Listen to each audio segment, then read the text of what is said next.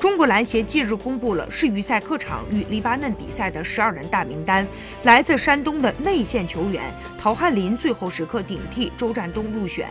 在之前公布的一份世预赛名单中，并没有陶汉林的名字。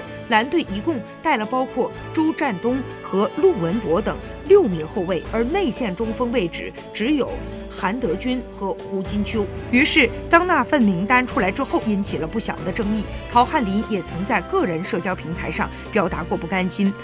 此次终于压哨入选，他取而代之的是杜锋昔日爱将周占东。此次前往黎巴嫩，蓝队一共带了十三人，就是为了以防不时之需。陶汉林也随队在黎巴嫩备战，所以不存在千里奔袭的情况。